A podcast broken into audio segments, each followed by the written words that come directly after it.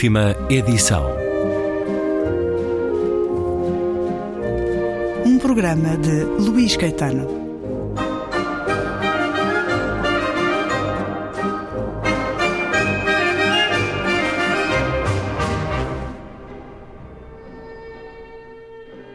Simbad, Simbad, chamou a voz certa noite. Já estiveste naquele lugar?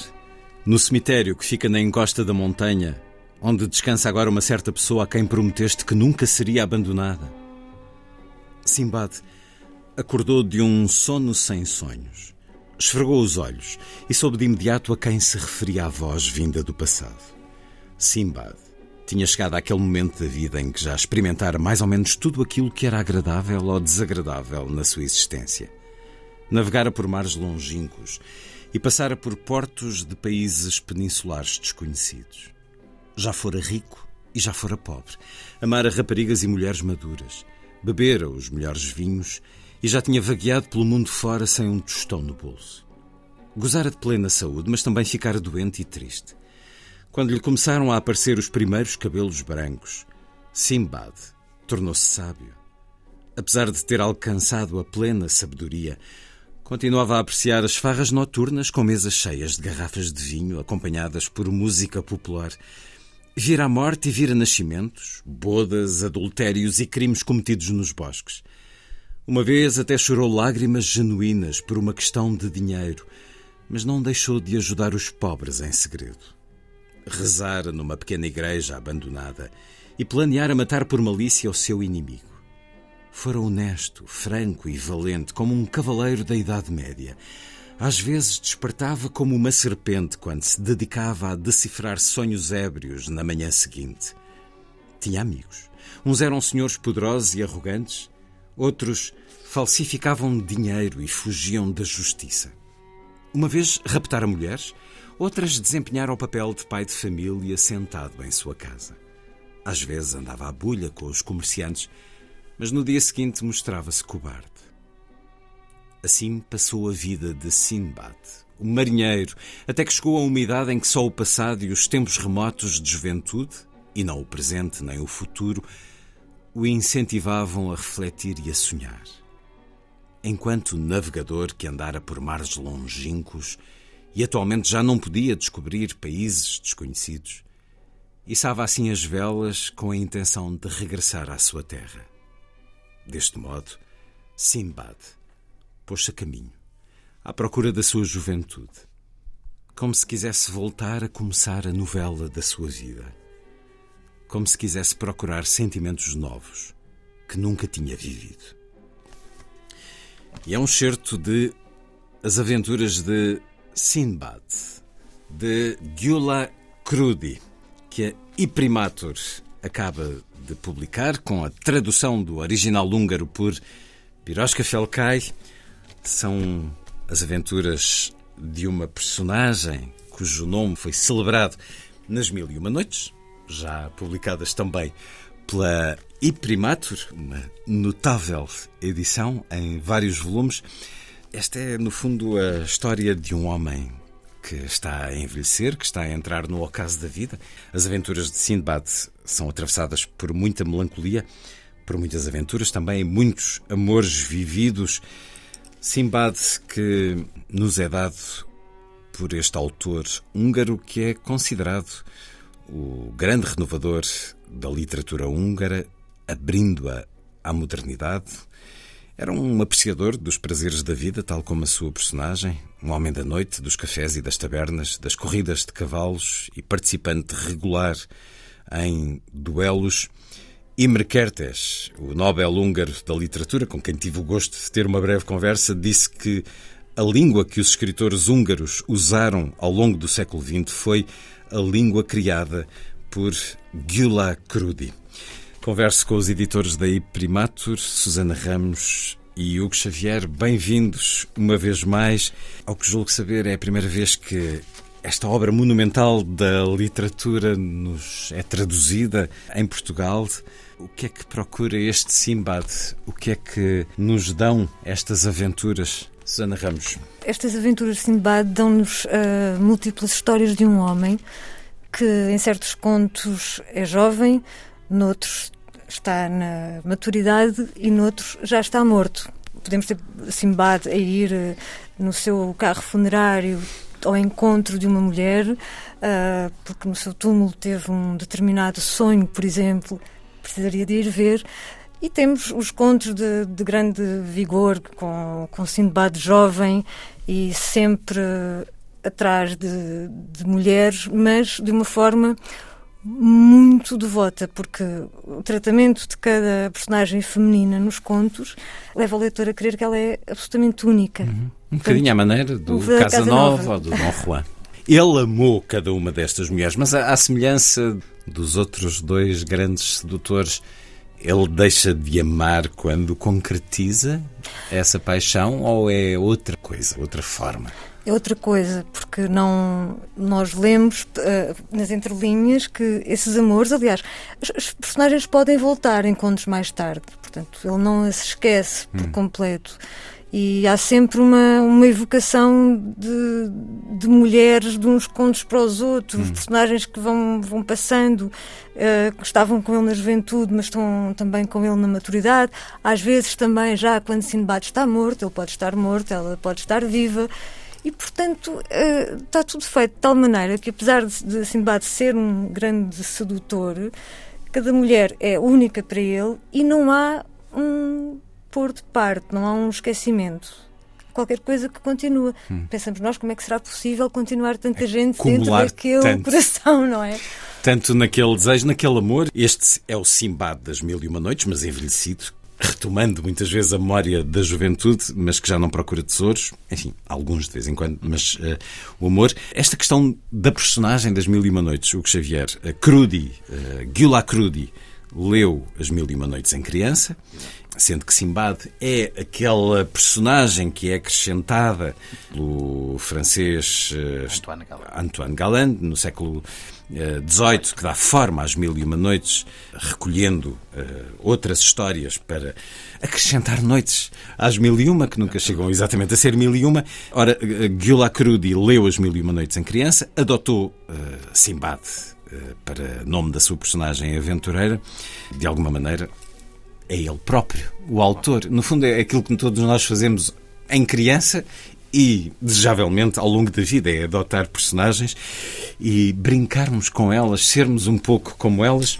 Esta personagem, no entanto, tem muitas raízes na das Mil e Uma Noites. É, é muito mais simbolicamente enraizada no, personagem das Mil e Uma Noites. O, o, o Crudi, o objetivo dele, de alguma forma, é criar até um quase não personagem. É mostrar de que forma é que este ente é constituído pelas experiências que vive dentro do seu objetivo, e o objetivo dele é essencialmente um homem apaixonado pelo amor. Ele quer criar um personagem que nós, para nós, leitores, e precisamente esta situação que, que, que hum, a Susana apontava, de de facto ele ser várias fases, ser vários momentos e ser várias intenções, é, é precisamente isso. Ou seja, não é um personagem completo, ou alguma vez completo. É um um experimentador, é um receptáculo de, de, uma, de, um, de um conjunto de experiências, de um conjunto de histórias. E, e isso é na realidade também aquilo que um, que um escritor na realidade procura sempre para o seu personagem. É, é, é alguém, a estrutura acima da qual ele acrescenta a história que quer, que quer contar. E portanto é um bocadinho um livro que brinca com, com todos estes conceitos, brinca num sentido bastante sério, uh, com, com os conceitos da experiência, da idade, da maturidade, da inocência, de, de uma certa uh, luxúria volto a dizer, não por, por, por, qualquer coisa carnal, mas muito mais pelo próprio arte de estar apaixonado ou se deixar levar pela paixão. É um personagem pós-moderno em todos os sentidos. É um avant-garde do, do pós-moderno dizer que este ser muito, muito variável, muito como, como a plasticina, que é adaptada a cada uma das histórias e a cada um dos momentos. E, e isso é uma coisa que eu acho que faz, faz deste livro qualquer coisa de extraordinário, porque não, não temos isso na literatura do resto do mundo durante bastante tempo.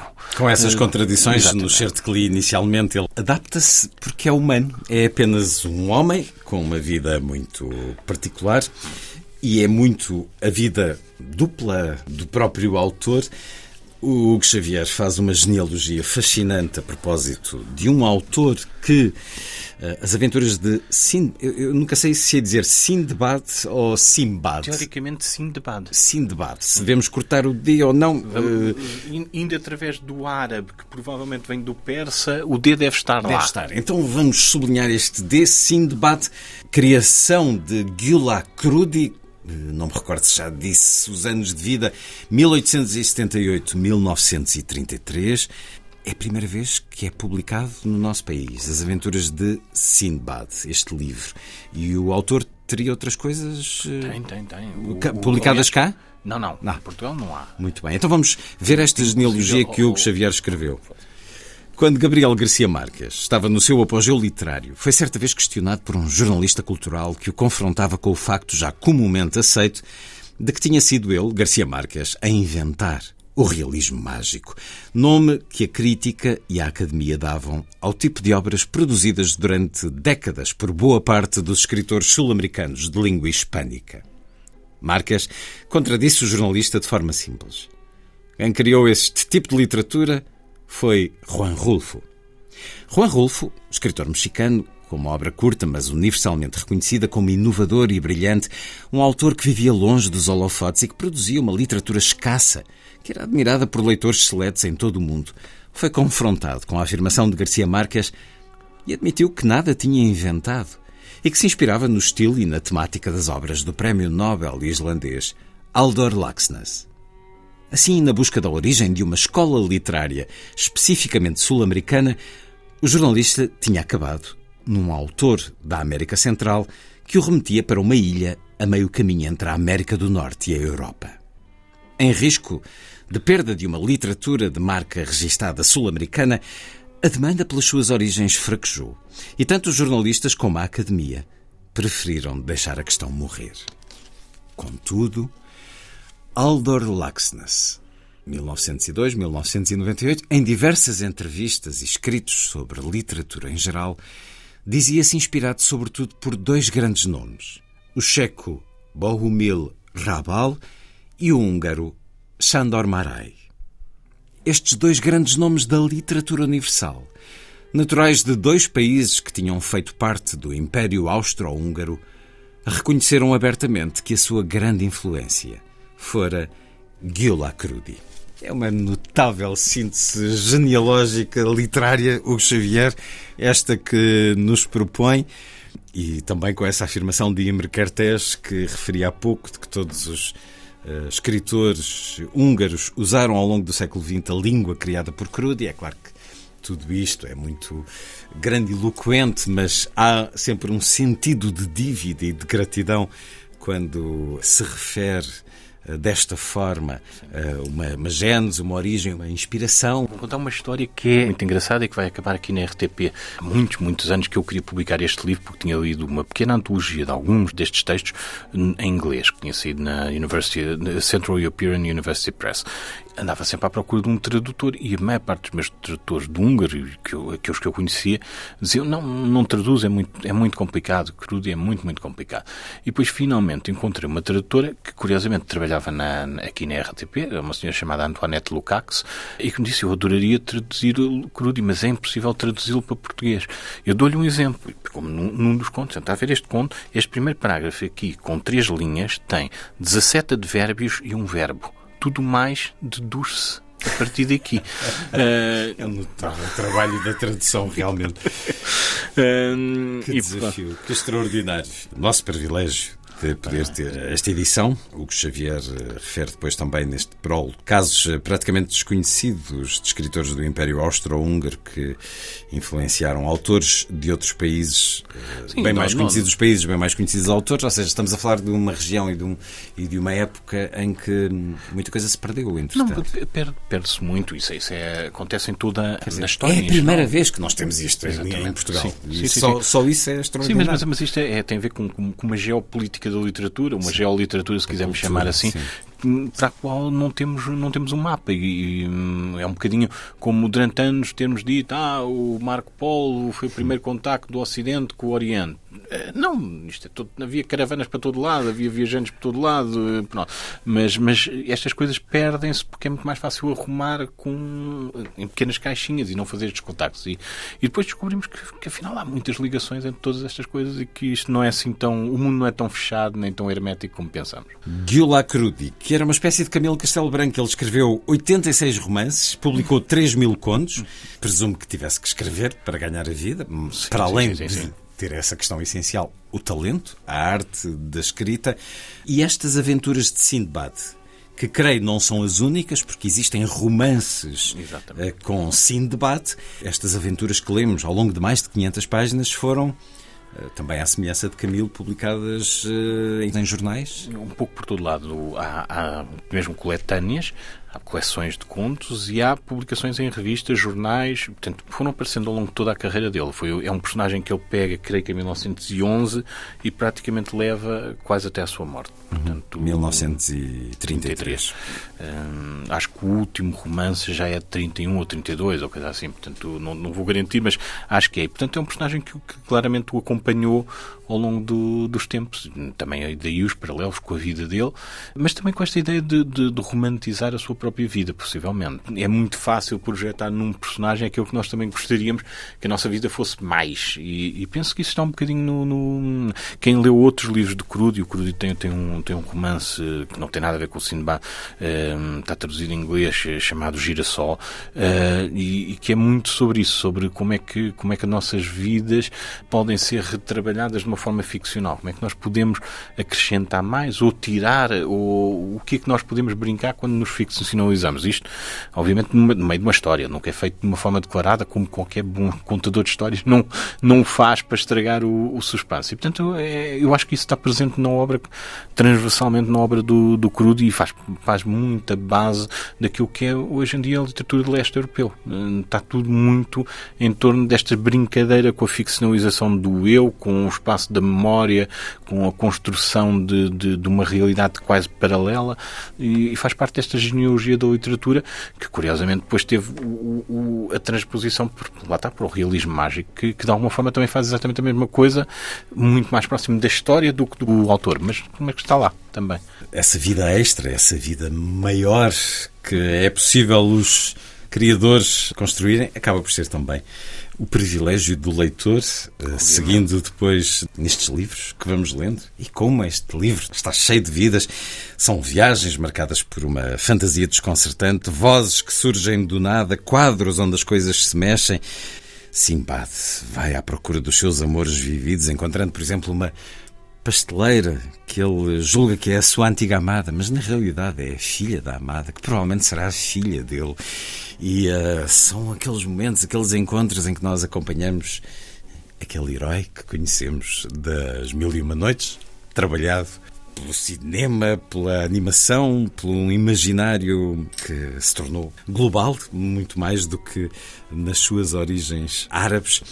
Um Simbad que podemos agora acompanhar com este notável trabalho de uh, Pirosca Felcai uh, e a proposta dos editores uh, Hugo Xavier, Susana Ramos uh, e Primatur, que continua a dar-nos grande literatura que não tínhamos ainda oportunidade de ler na língua portuguesa ou em Portugal.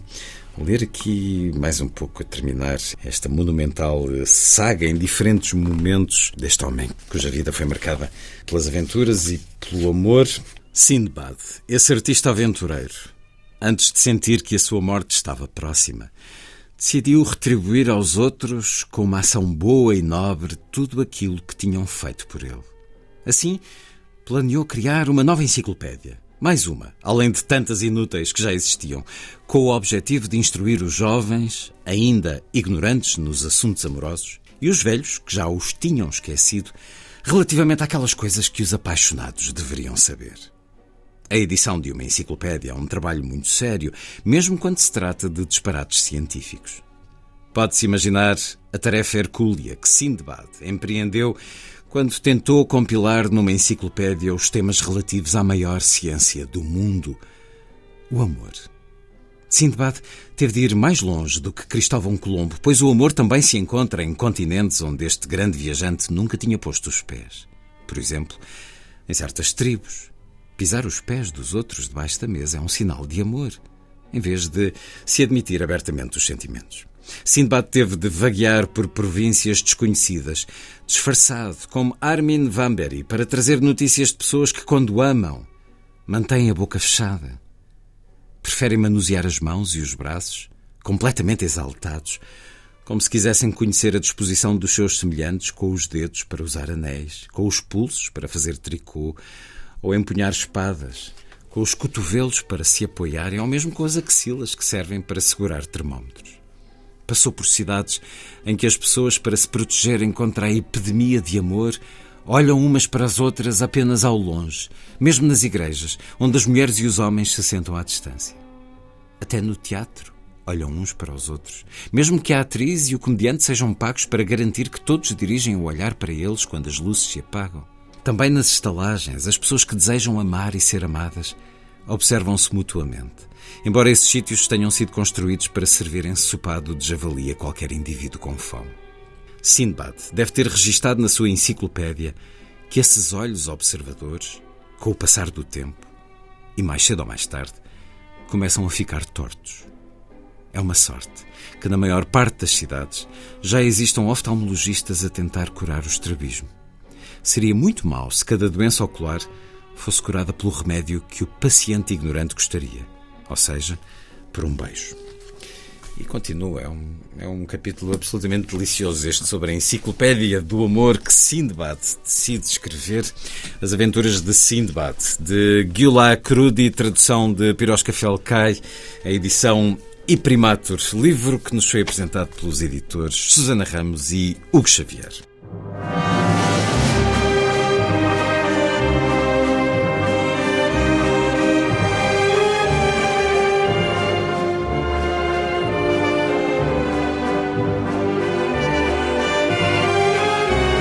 Última edição.